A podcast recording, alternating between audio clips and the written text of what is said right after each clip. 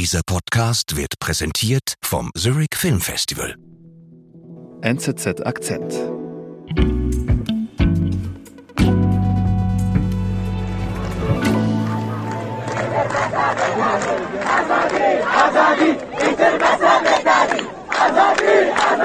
Teseo, was wir da gerade hören, ich erinnere mich sehr gut.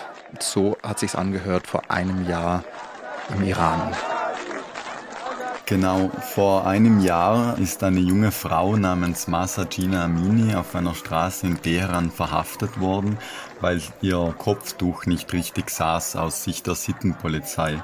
Und diese Frau ist dann wenige Tage darauf infolge der Misshandlungen auf der Polizeistation verstorben. Das hat im Iran heftige Massenproteste ausgelöst. Die Menschen haben auf den Straßen Frau, Leben, Freiheit gerufen. Oder auch, wir wollen keine islamische Republik mehr. Die Menschen sind zu Tausenden auf die Straßen gegangen im ganzen Land. Frauen haben ihre Kopftücher verbrannt. Sie haben sich aus Protest die Haare abgeschnitten. Hm. Und jetzt, ein Jahr später? Ja, jetzt ist es ruhiger geworden. Man hört vor allem auch in den Medien nicht mehr viel. Aber was sicher ist, die Flamme des iranischen Widerstands ist nicht erstickt. Im Gegenteil. Auch ein Jahr nach dem Tod von Mahsa Amini gibt sich der Widerstand in Iran nicht geschlagen. Doch das Regime greift hart durch, erzählt Korrespondent Teseo Lamaka. Ich bin Sebastian Panholzer. Teseo, du sagst, der Widerstand, der ist nicht erstickt. Woran siehst du das denn? Dazu muss ich sagen, ich bin jetzt selbst schon seit fast einem Jahr nicht mehr persönlich im Iran gewesen. Ich war das letzte Mal äh, im Oktober dort, also gerade als die Proteste auf Hochtouren liefen. Und da, äh, schon damals hat man in Teheran bemerkt, dass man, äh, wenn man durch die Straßen läuft, so viel äh, Haar sieht, so viel äh, weibliches Haar, wie man es seit 44 Jahren nicht mehr gesehen hat. Also seit die Mullahs im Iran im Zuge der islamischen Revolution an die Macht gekommen sind. Und mhm. was ich jetzt eigentlich höre, wenn ich, ich bin nämlich noch oft in Kontakt mit meinen Bekannten im Iran und die berichten mir, dass sich das eigentlich noch verstärkt hat in den letzten Monaten, dass es mittlerweile völlig normal ist, nicht nur in Teheran, sondern auch in anderen, in kleineren, in konservativeren Städten äh, Frauen ohne Kopftuch zu sehen. Es gehört mittlerweile ganz normal zum Straßenbild im Iran. Mhm. Aber geht das so problemlos? Äh, nein, das ist eigentlich gefährlich, weil die Sittenpolizei, die schon damals für den Tod von Massamini verantwortlich war, die ist äh, wieder überall. Mhm. Und ganz allgemein versucht das Regime, den Status ante quo mit eiserner Hand wiederherzustellen. Das, das merkt man auf ganz verschiedene Weise.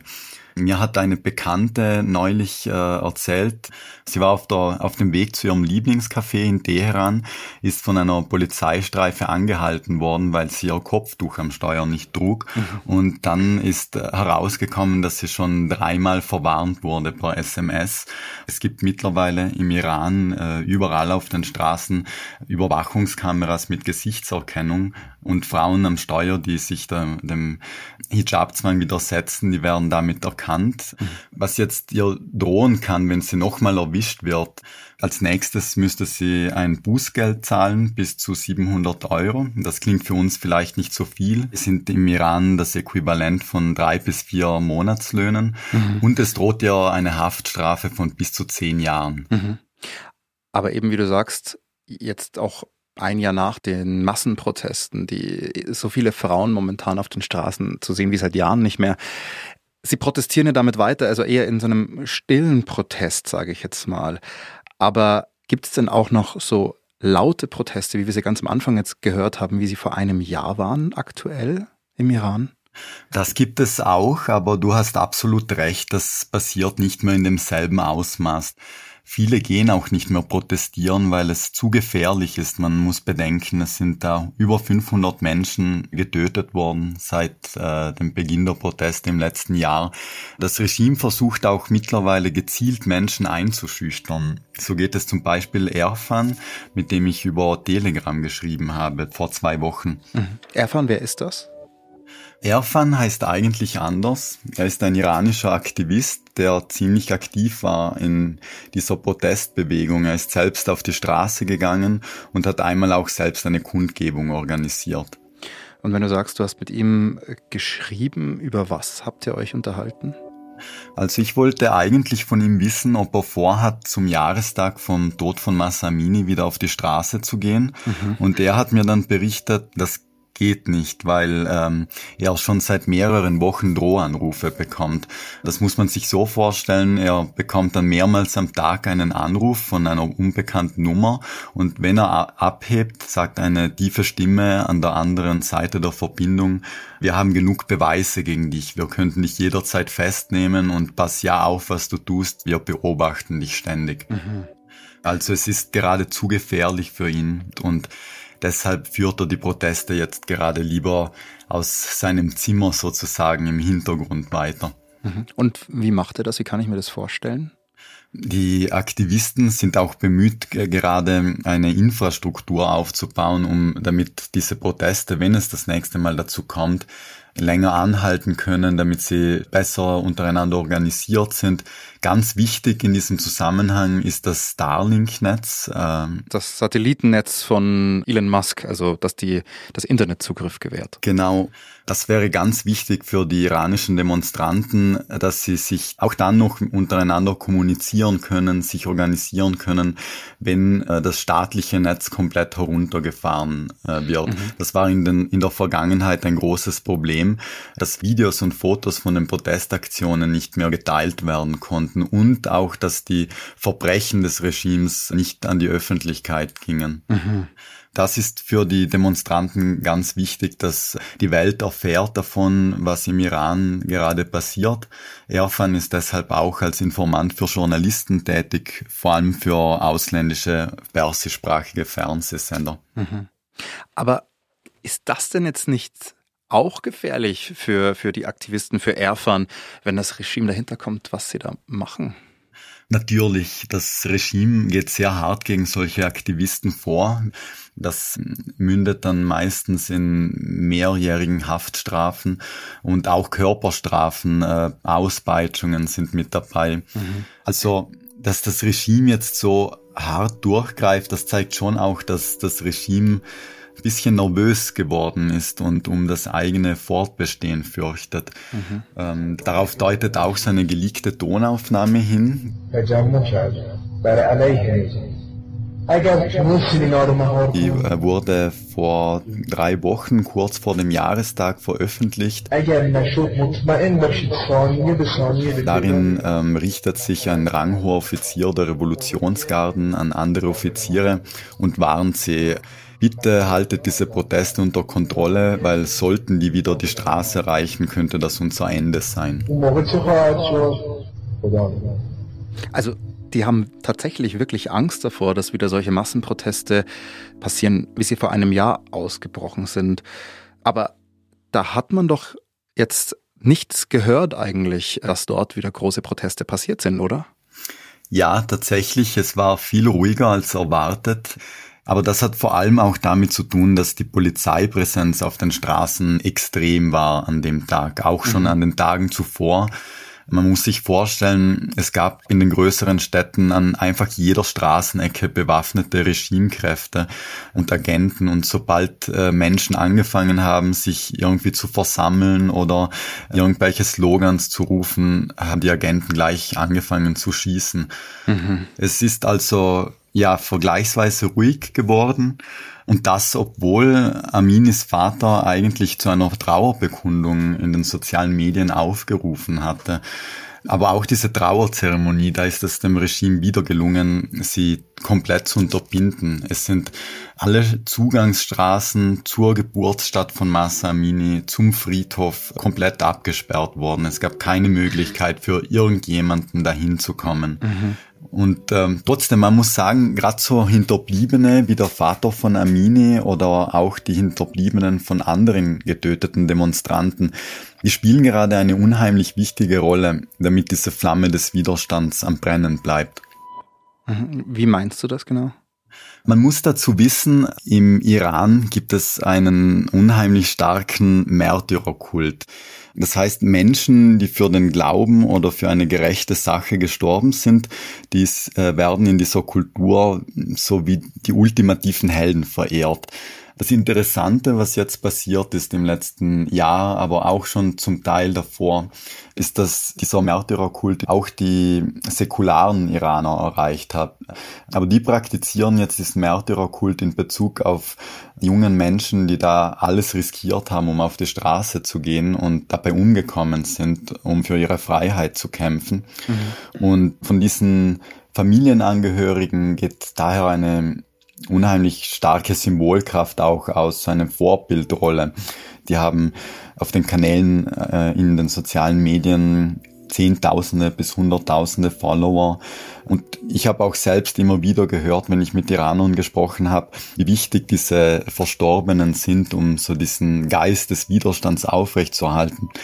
Die, die sagen einem dann zum Beispiel, allen diesen getöteten Menschen sind wir es schuldig, weiterzukämpfen und unser Ziel zu erreichen. Wir sind gleich zurück. Am 19. Zurich Film Festival sehen Sie die Kino-Highlights der Zukunft als Premieren. In unserem Festivalzelt auf dem Sarsi-Lüteplatz erwarten Sie zudem ein musikalisches Rahmenprogramm, höchster Kaffeegenuss und exquisite Afterwork-Drinks vom 28. September bis 8. Oktober. Tickets auf zff.com. Cause life is better with movies.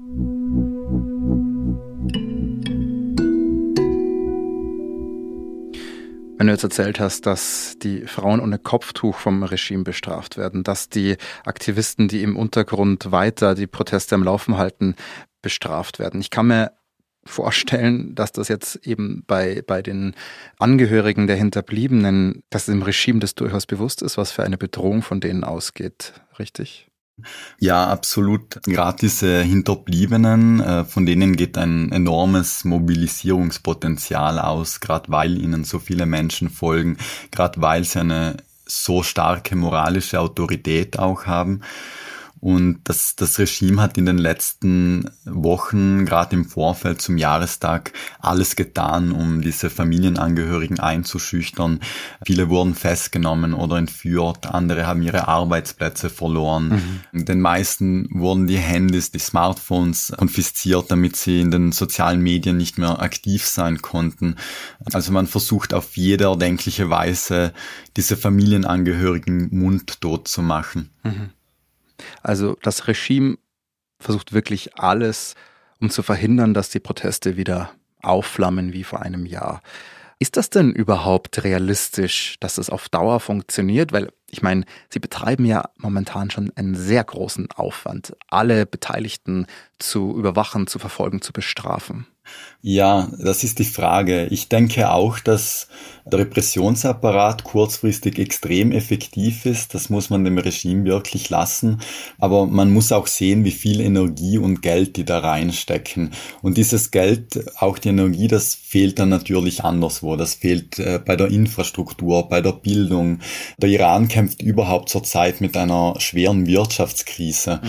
Die Wut der Menschen wird immer höher. Die wissen, äh, wir haben keine Arbeit, weil das Regime das ganze Geld in das eigene Überleben reinsteckt. Und wenn man mit den Menschen spricht, man merkt, die Wut ist eigentlich noch immer da, ist eigentlich noch stärker als vor einem Jahr. Die Protestflamme sozusagen, die brennt zwar vielleicht eher so ein bisschen auf einer Sparflamme, sage ich mal. Was fehlt denn oder was würde denn fehlen, was würde es denn brauchen, damit die Proteste wieder so richtig zum, zum Laufen kommen, damit die Menschen wieder auf die Straße gehen? Ja, der Widerstand ist alles andere als gebrochen, aber wie du sagst, es ist eine Sparflamme, es köchelt so vor sich hin. Was es gerade braucht, damit man wirklich wieder eine kritische Masse auf die Straße bringt, da genügt es nicht, einige tote Symbolfiguren zu haben. Es braucht lebendige Anführer, es braucht auch eine einheitliche Zukunftsvision. Mhm. Tatsächlich fehlt gerade beides der iranischen Opposition.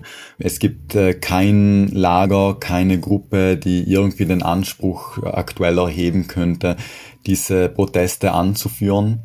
Aber das kann noch kommen. Das könnte in einigen Monaten entstehen, das könnte auch erst in zehn Jahren kommen. Mhm. Deshalb spricht der Iran-Forscher Ali Fatullah Nejad hier von einem langfristigen revolutionären Prozess. Aus seiner Sicht hat dieser revolutionäre Prozess äh, nämlich nicht erst im letzten Jahr, sondern schon mit den Protesten 2017, 2018 begonnen. Und ähm, ganz objektiv sind die Proteste seit damals jetzt jedes Mal mit jeder neuen Protestwelle massiver und stärker geworden. Und das ist eine Entwicklung, die auf lange Sicht zum Sturz des Regimes führen wird.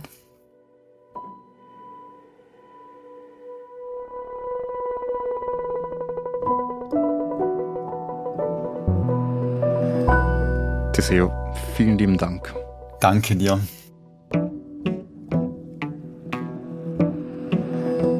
Das war unser Akzent.